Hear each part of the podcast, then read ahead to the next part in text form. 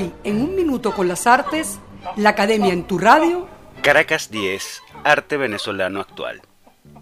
Entre octubre de 1993 y febrero de 1994 se presentó al público caraqueño Caracas 10, Arte Venezolano Actual, una exposición que vino a sacudir, entre otras cosas, por su planteamiento, el uso de nuevos medios y lenguajes expresivos que tienen su eje en el concepto, así como por las dimensiones monumentales de las obras mostradas.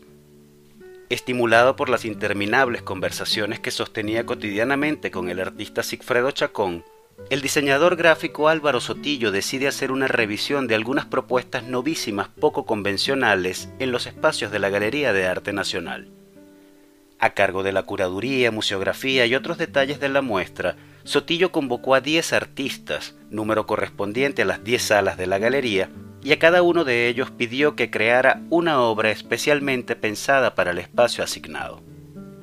De esta manera, Caracas 10, Arte Venezolano Actual, agrupó a 10 artistas de sólida trayectoria, donde se pudo ver la inmortal Rosa Enferma de Roberto Obregón, en el que fue su mejor montaje, Sigfredo Chacón expuso la rejilla camuflajeada dálmata, cuyo enorme tamaño convertía a la sala expositiva misma en protagonista de la propuesta.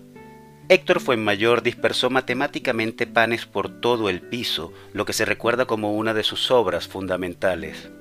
Eugenio Espinosa tapizó casi 30 metros de pared con la fachada de un moderno edificio negro de grandes cuadrados de vidrio. Allí estaba la cuadrícula, leitmotiv de su obra. Óscar Machado creó in situ gigantes vestigios escultóricos de otras épocas, pasadas y futuras, que recordaban un tiempo presentido. Alfred Benemoser erigió una inmensa torre de metal y un conjunto de túneles que dialogaban con el mural de Bruselas de Jesús Soto, obra permanente ubicada en la sala que le tocó en suerte. José Gabriel Fernández propuso una imbricada red de tuberías de electricidad y luces de neón, contraponiendo el producto cultural al elemento natural. Sammy Kutcher mostró sus glifos y cultivos, garabatos con una marcada impronta psicológica. Meyer Weissman construyó verde por fuera, rojo por dentro, surrealista rancho autobiográfico que remite a los conflictos de la identidad.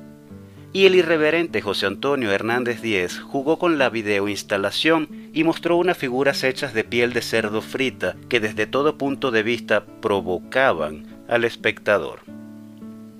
Caracas 10, arte venezolano actual, no dejó indiferente a nadie y 30 años después persiste en la memoria como una de las exposiciones referenciales del arte contemporáneo de nuestro país. Hasta aquí un minuto con las artes, la academia en tu radio, escrito y narrado por Álvaro Mata, en la grabación, edición y montaje Nelson Rojas.